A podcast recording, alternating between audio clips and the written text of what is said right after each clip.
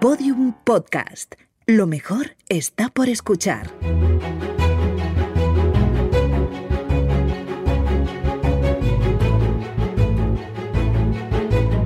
Historia de España para selectividad. Un podcast de Juan Jesús Pleguezuelos.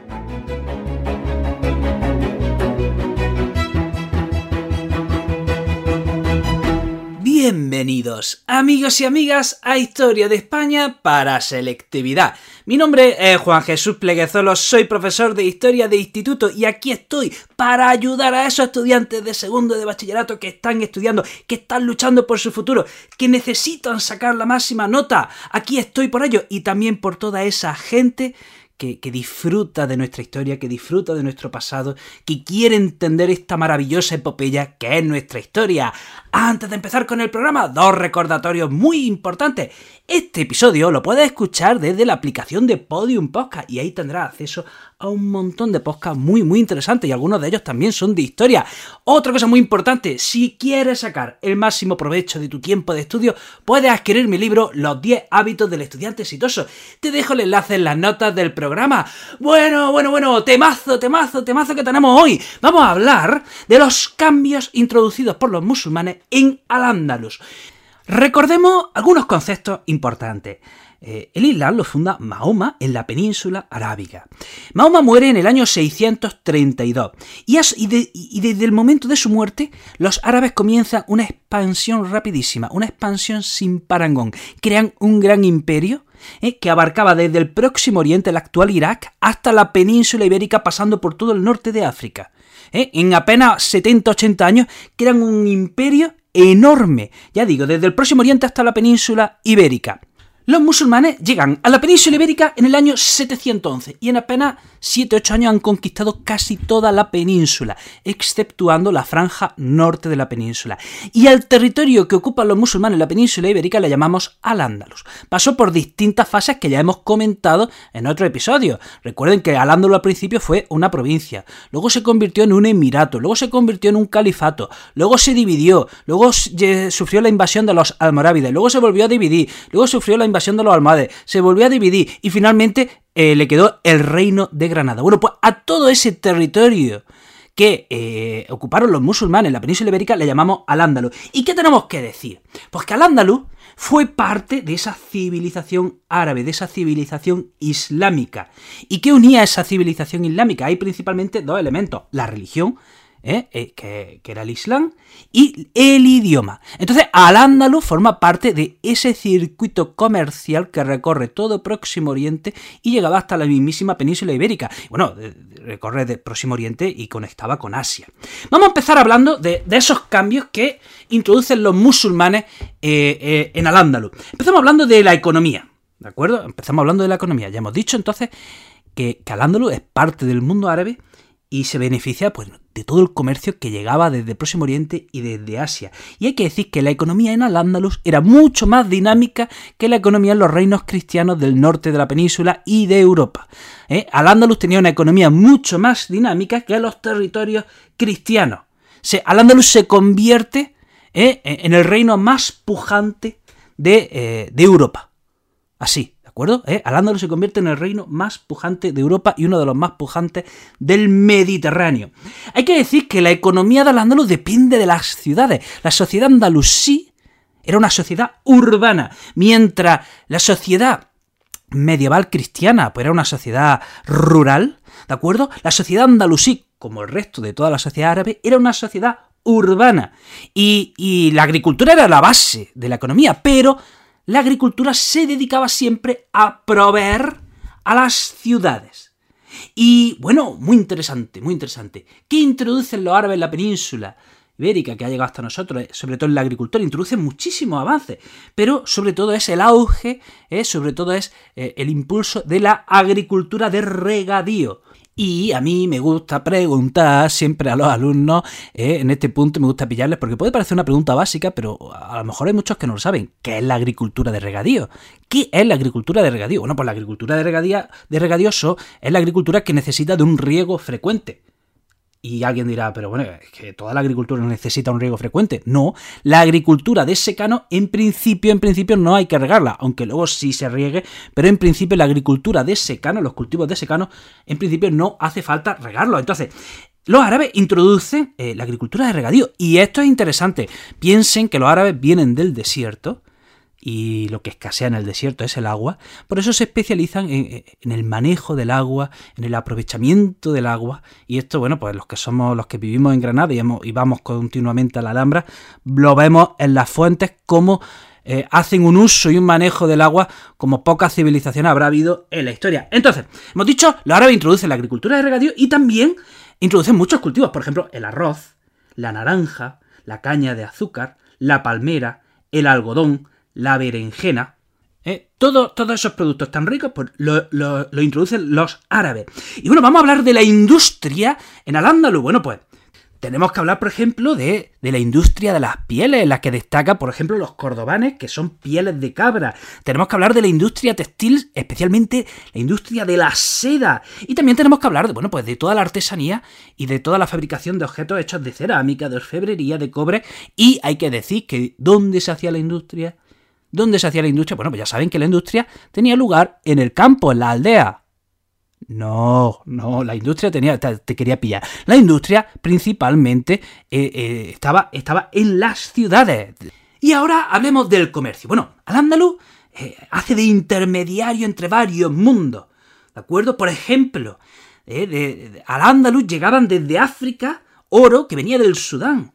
Y venía también un continuo tráfico de esclavos que venían desde África. Por ejemplo, desde Al-Ándalus fluía hacia Europa bueno, pues todo ese oro y la plata que llegaba al Ándalus. También, también a través del Ándalus eh, iba un continuo tráfico de esclavos que iban por toda Europa. Y eh, desde el Próximo Oriente también vienen productos de lujo, vienen productos desde el Próximo Oriente que venían productos que a su vez venían desde Asia, eh, venían todo tipo de productos de lujo. Hay que decir que en Al-Ándalus había dos tipos de moneda, la moneda de oro que era el dinar y la moneda de plata que era el dirham. Y bueno, tenemos que destacar dentro de cada ciudad el zoco el zoco, el mercado. Y dentro de ese zoco, dentro de ese mercado, estaba la alcaicería, que era una zona, eran unas callejuelas cubiertas, donde se vendía especialmente la seda y el tejido. Luego también eh, cercano al mercado, cercano al zoco, tenemos que hablar de la alóndiga, ¿de acuerdo? Que era el almacén, el almacén de los productos y también era el lugar donde podían descansar los comerciantes. Estos, estos cambios respecto a la economía. Ahora, hablemos de la sociedad. Ya lo hemos dicho, que al era eminentemente una sociedad urbana. ¿Qué, ciudades tenemos que destacar? Pues tenemos que destacar, por ejemplo, Zaragoza, Toledo, Córdoba, Sevilla, pero sin duda alguna la más importante fue Córdoba, que llegó a ser la, ciudad más poblada de Europa. Eh, eh, en la ciudad andalusí destaca la Medina. La Medina es eh, la parte urbana que está amurallada, el núcleo de la ciudad. ¿Y cómo son sus calles? Son calles irregulares, parecen casi un laberinto. Esto, de nuevo, los que vivimos en Granada, bueno, pues lo sabemos. ¿eh? Nos damos un paseo por el, por el Albaicín y lo podemos entender. Y, todavía quedan muchas ciudades, eh, sobre todo en la parte sur de, España, ¿eh? que tienen ese barrio que es un auténtico laberinto, ¿vale? De callejuelas irregulares. Y, eso viene, esa estructura viene, viene de, de, los, de los árabes, ¿no? Y hay que decir, bueno, pues que esa Medina estaba amurallada. Pero ojo, la ciudad no terminaba, no terminaba en la muralla, no, fuera de la muralla había barrios también donde vivía la gente. ¿Y esos barrios cómo se llamaban? Arrabales. Arrabales. Ya hemos comentado que en la ciudad destaca el zoco, el mercado, y la mezquita mayor. Y bueno, dentro de la sociedad andalusí había una tremenda diversidad. Había diversidad religiosa y diversidad étnica. ¿eh? Dentro, por ejemplo, en la religión convivieron las tres culturas, la cristiana, la musulmana y la judía. Y luego también diversidad étnica. Había árabes, había bereberes, había sirios, había eslavos, había judíos, había hispano-visigodos. ¿eh? Todos estos grupos vivían juntos. ¿eh? un comentario, un comentario, tengo que hacer un paréntesis. Los españoles es que vamos de un extremo a otro. Hubo una época en la que se decía esto me lo decían a mí en el colegio, ¿no? Eh, que, esta época en al fue la mejor de la época de historia, que, convivían las tres culturas y que las tres culturas se querían y se amaban muchísimo. Y ahora vamos al otro extremo. Ahora vamos al otro extremo. Ahora hay gente que quiere negar que sí hubo convivencia al menos durante un buen periodo de tiempo.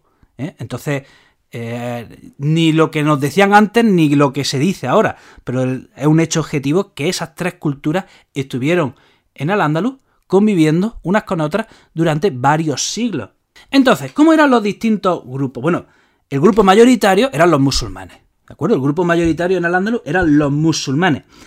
Y dentro de los musulmanes había una élite que era la élite árabe, era, la, era, digamos, la aristocracia dentro del Ándalus, eran los árabes musulmanes.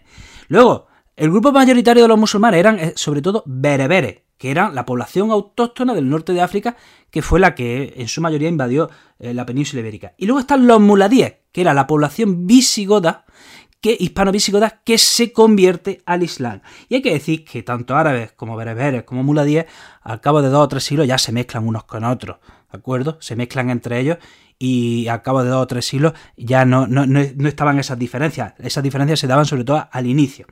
Luego tenemos que hablar del grupo de los cristianos que no se ha convertido al Islam, que le llamamos mozárabes, y también el grupo de los judíos. Finalmente tenemos que hablar también de los eslavos. Los eslavos eran esclavos liberados, ¿de acuerdo? Porque en la Edad Media el tráfico de esclavos era eh, sobre todo de eslavos. Los pueblos, el pueblo eslavo sufrió eh, el tráfico de esclavos ¿de acuerdo? Y por eso la palabra esclavo viene de eslavo, ¿vale? Y en la Edad Media se traficaba con eslavos y de ahí el nombre de esclavo eslavo. Entonces, había una parte de la población de al que era eslava, eh, o sea, de origen esclavo, que se había liberado. Y finalmente, en el último escalafón de la sociedad andalusí, estaban los propiamente esclavos, que ya podían tener origen africano, que no habían sido liberados, o también origen eslavo y que tampoco habían sido liberados. Y ahora vamos a hablar de la cultura. Miren, eh, en ese imperio que crean los árabes, pues entra en contacto con muchos imperios y con muchas civilizaciones y muchas, y muchas culturas. Y los árabes son pragmáticos porque cogen de todas las civilizaciones y de todas las culturas, cogen algo, ¿de acuerdo? Entonces, eh, los árabes cogieron pues, de la civilización china, de los indios, de los persas. De Bizancio, por ejemplo, cogieron la cultura griega. O sea, eh, el imperio bizantino había sido heredero de la cultura griega y a través del imperio bizantino les llega a los árabes y los árabes lo recogen. Eh, la lengua árabe, que unía pues, todo, todo este imperio, permite al andaluz pues conectar con los centros culturales más importantes que había en el momento, como era Damasco, Bagdad, El Cairo, etc. Y Córdoba, pues también se convierte en un gran centro cultural con una gran biblioteca. Tanto es así que, bueno, pues que al andaluz ya hemos dicho que, que la economía, bueno, se convierte en el reino más, uno de los reinos más, más prósperos de Europa, pero es que en la cultura al andaluz también destaca. Por ejemplo, en literatura tenemos que hablar de Ibn Hassan, que escribió un tratado de amor llamado El collar de la paloma. Eh, en filosofía tenemos a Averroes. En medicina tenemos a Maimónides. Ojo, este era, era judío. Eh, y hay que decir que al de alguna manera se convierte en transmisora de la cultura griega hacia Europa. Eh, a través de Al-Ándalus fluye parte de la cultura griega que ellos habían recogido de los bizantinos y pasa a Europa. Y en arquitectura también tenemos que destacar dos maravillosas obras de arte, como son la mezquita de Córdoba y la Alhambra de Granada. Bueno, hasta aquí amigos y amigas del programa de hoy. Te recuerdo, este episodio puedes escucharlo desde la aplicación de Podium Podcast. También tengo muchos proyectos relacionados con la educación. ¿eh? Si quieres estar al tanto de todos ellos, puedes seguirme en mis redes sociales. En Facebook, Juan Jesús Pleguezelo, en Instagram, el profesor inquieto, en TikTok, el profesor inquieto, en YouTube, el profesor inquieto, Twitter, el profe inquieto. Estoy en todos lados, estoy en todos lados. Mm, sígueme y, y si no quieres, pues tampoco me sigas, que no pasa nada. Bueno, que te mando un abrazo enorme y que espero que seas muy feliz. Todos los episodios y contenidos adicionales en podiumpodcast.com. También puedes escucharnos en nuestros canales de Spotify, iTunes, iBox y Google Podcast y en nuestras aplicaciones disponibles para iOS y Android.